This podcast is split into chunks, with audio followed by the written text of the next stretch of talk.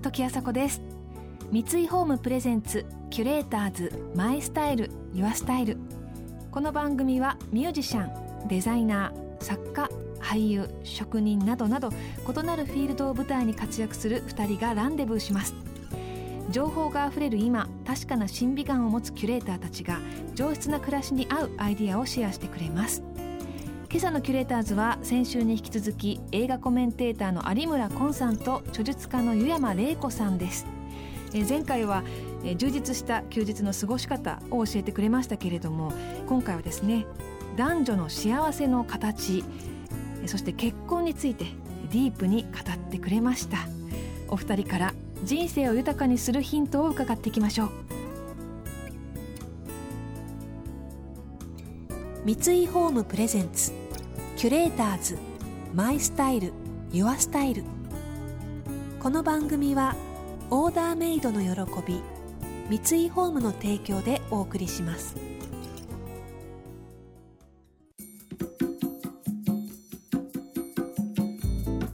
これ今男女のね、うんあのまあラジオをお聞きの皆さんとかも男性の幸せ女性の幸せいろいろな幸せってあると思うんですけど、うんこう今変わってきてますよね。うん昔からこうが女の幸せ男の幸せって言われたことが、まあ、信じられなくなりつつあるよね、うんなんかね。うんこれね僕ね、うんまあ、映画的な立場から言わさせてもらうと、ディズニーがまさに女の幸せを体現してるんですよ。知ってる。あのディズニーってもともとは例えばシンデレラとかねそういうこう女性は待っていると白馬に乗った王子様が来るという美徳である、うん。で家庭に入って幸せに暮らしましたという受け身だったんですよね。来てもらうのはまずところがねディズニーって一回こう会社がねスーッとやってるとだんだんだんだん落ち込んでくるんですよ、うん。で90年代から転換期を迎えて第二世代っていうのが生まれるんですけど、ここからね例えば「美女と野獣」とかうん「リトル・マーメイド」とか、うん。ポカホンタスとかあの辺そうなんですけど、あの女性は待っていちゃダメだと、そうね。むしろ身分の差を乗り越えてでも、うん。アクティブうんに女性が男を見つけていく、うん。アクティブなのが幸せだと、これはね女性の社会進出でやっぱかかってるんですよね。関わっ、てきますよね。うん待ってるだけではない、うん。であの、まあ、やっぱそれでディズニーがもう「美女と野獣」とか「アラジン」でダーンともう大ブレイクして、さらに今新しい第三世代っていうのが生まれてこれが「アナと雪の女王」なんですよね。アナ雪のエルサはすごかったですよね。はい、人と違っていいじゃないかとってことよね。いうのをうん。もっとその、まあバーンとアピールできる時代になった、うん。それが SNS なのか、うん。個々ができる時代になって、でその人と比べない幸せ、うん。隣の芝生は青く見えるっていうのじゃなくていいじゃないか、うん。もう SMAP の歌のナンバーワンよりオンリーワンですよね、うん。一つだけの花を見つけることがうん。幸せであると。で、うん。最終的に僕ねこの「アナ雪」に関してはセクシャルマイノリティをも僕は実はあの定義として挙げてて、そのマイノリティでもいいじゃないか、そうだね。うん。これは別にその性別だけのマイノリティじゃなくてね人と考え方が違うからとかうん。っていうのもいい時代っていうのが僕はこれからの幸せの価値観かなと。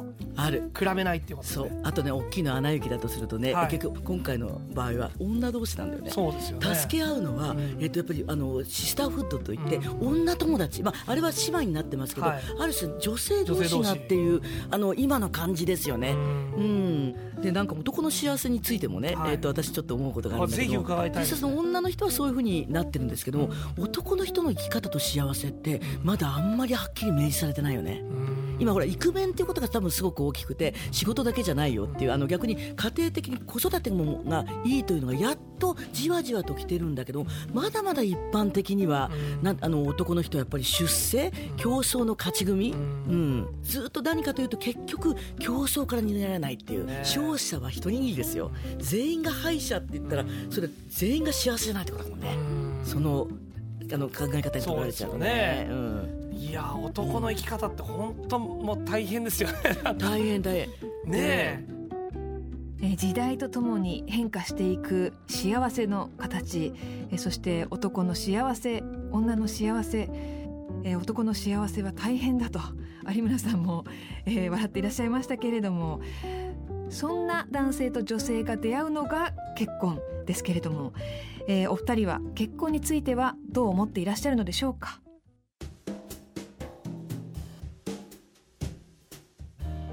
結婚してはい。良かったこと悪かったこと何ですか？うんまあ良かったことは一緒にこう未来を見れるパートナーが増えたっていうのは嬉しいですね。ね。うん。うん。なんか常に一緒に歩ける人がいるってういう、ん。まあ家族ですよねいわゆるね。あそうですよね。うん。で、まあ、悪かったことに関しては僕、うん、ほぼないんじゃないですかね。全然そんなうんいつも僕の中での家の家訓っていうのがついてるついてるっていうのが家訓なんですね。えで寝る前とか、彼女とまあご飯食べ終わったらもうついてるコールっていうのがあるんですよ、え何それ？ついてるついてる本当についてるっていうほのを必ず毎日1回やると、でこれ何って自分で自分の機嫌を常によくし面白いね。でもね悪いこと考えないですよ。例えば、まあ、うちの父とかもそうなんですけど、うん。もう常についてるマインドだから「いやこうちゃん今日楽しいね今日学校で何か面白いことあった」と。もうねはあ面白いこと何があったかしか聞かれなかったうちは。いいねうん。そうすると僕も多少嫌なことあっても面白いことを探すようになっちゃうんですよ、うん。そうするとね、うん。毎日がこっちの都合で機嫌がいいからどんどんいろんな人に気を配れるようになるんですよ。楽しいよねみたいな。そうするとその人も楽しくなるから溢れますよね。素晴らしいね。伊山さんどうですか？あの良かったこと悪かったことって。よかったこと今の話で思ったんだけども、は本当にあのあんまりね会話とかもないんですよ。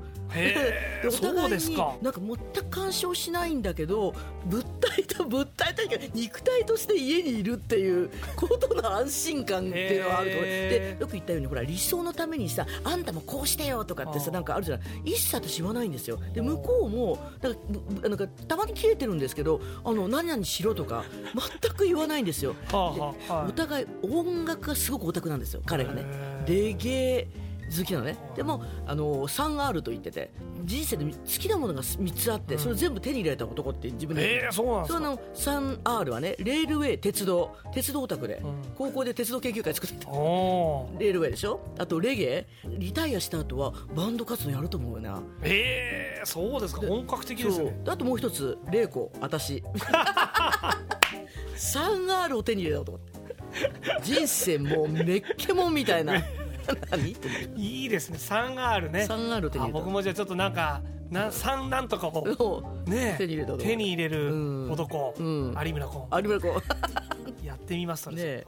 キュレーターズ。時あさこがナビゲートしています。三井ホームプレゼンツキュレーターズマイスタイルユアスタイル今朝のキュレーターズは映画コメンテーターの有村昆さんと著述家の湯山玲子さんです。今回はですね男女の幸せの形えそして結婚についてあのお話を展開してくれています。えー、と有村さんは仕事と家庭のバランスで取れてますか？うん。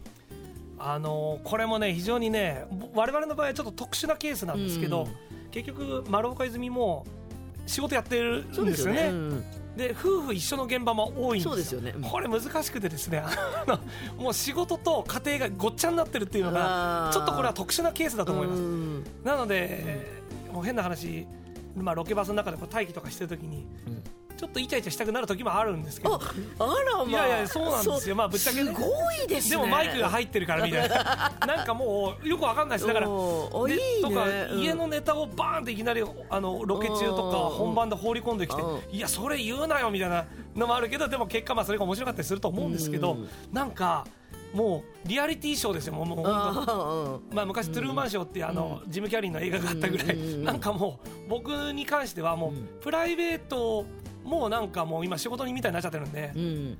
あでもねこれねあのすごくレアケースだと思ったら間違いでえ？実はあのあの農村だったりとかねおご商売やってるところ、うん。そういうところって実はそういう家庭って少なくないんですよ。えそうなんですか、うん、どちらかというとあの共同体みたいな、うんあの中小企業なんてそうね。奥さんが経理やってたりとかって。案外そういうのって日本で珍しくなくて。でそこで私今ねすごいなと思ったのがイチャイチャしたいと思うっていう。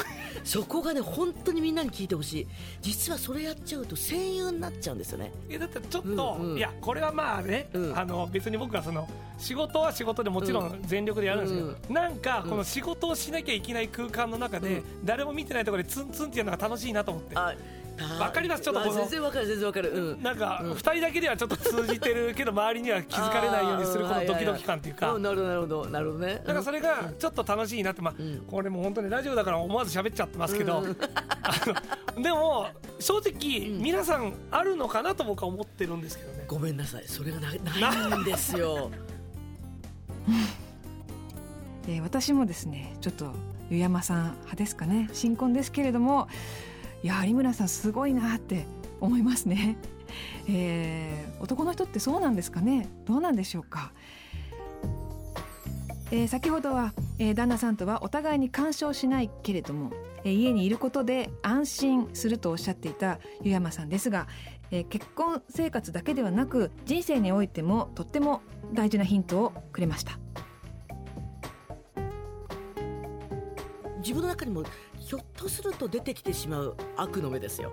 それは何かというとねあのね楽で得が好きっていうさ、あの人間って必ずそうなのね、うん。でそれが出てくるとそれって逆にあの今の一般的なシステムではさ女の人って楽で得っていうことを割と男の人に守ってもらったりとかいろんな人生のむ難しい決定を預けちゃうことによって手に入れてるって、う。ん。ずーっと子供のままでいれるっていうな、だからそれが出てきた瞬間に叩き潰すことかな。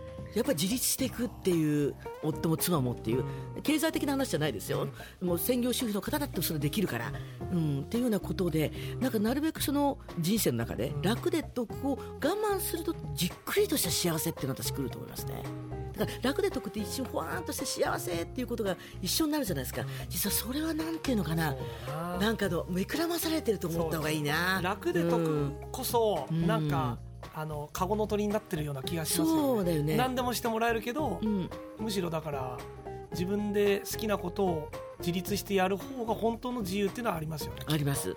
で逆にそうやった方がやっぱり本格的に幸せ充実ってことだよね、うん。だからあそれいいこと自分で思った今。あの、うん。幸せって充実とイコールにした方がいい。でうん。でそのためにやっぱり楽で得っていうあのそっちの幸せのあのモードに取られない方がいいかもしれないあとやっぱそのなんか汗かくっていうのも大切ですよね。そうそうそうそうそうなんか汗かいたものってやっぱり考えたり悩んだりしてるわけじゃないですかまあでもその作業も楽しいなと僕は思ってるんですけどこう考えたりすることによってまあ培われていくからこう確固たるものになっていきますよねきっとねですよねうん、そうですねうん、あともう一つ幸せの一個にねこれあんまり考えないかもしれないんですけどねえっとあの人からの尊敬ってあるんですよおあの人から認め認められるってことはよく仕事のせ成果だと思うんだけどそうじゃなくてあの人は親切だとかね。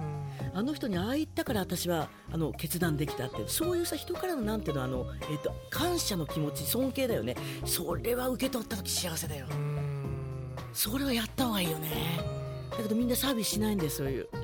で楽で得っていうのに幸せを押し込めてしまうとさわざわざあの行ってさ説教したりとかさあんたそれダメだよって悪者になってみたりとか。で結果それ良かったら回ってきた時ああ分かってくれたかって幸せなんですか。で結局人生ほら私は初老だからさ最終最終形のさもうお葬式で何人が泣くかだよね。あ もうあーこうそしたらそういう人生いいと思いますよなんか。この人がこういう時に何か言ってもらったからっていうようなことをもらえるかっていうのはそのそれは最大の幸せでしょうねキュレーターズ。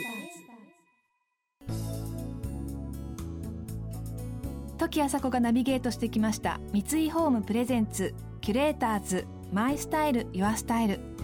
今朝のキュレーターズは映画コメンテーターの有村昆さんと著述家の湯山玲子さんでした。いや最後のお話も面白かったですね。こうやって自分にとっての幸せとか自分にとっての充実って一体本当は何なんだろうなっていうことを考えられると自分にとって、えー宝物になるんじゃないかなと思います。来週はモデルの志保さんとフラワーアーティストのニコライ・バーグマンさんが登場します。それでは時あさこでした。三井ホームプレゼンツキュレーターズマイスタイルユアスタイル。この番組はオーダーメイドの喜び三井ホームの提供でお送りしました。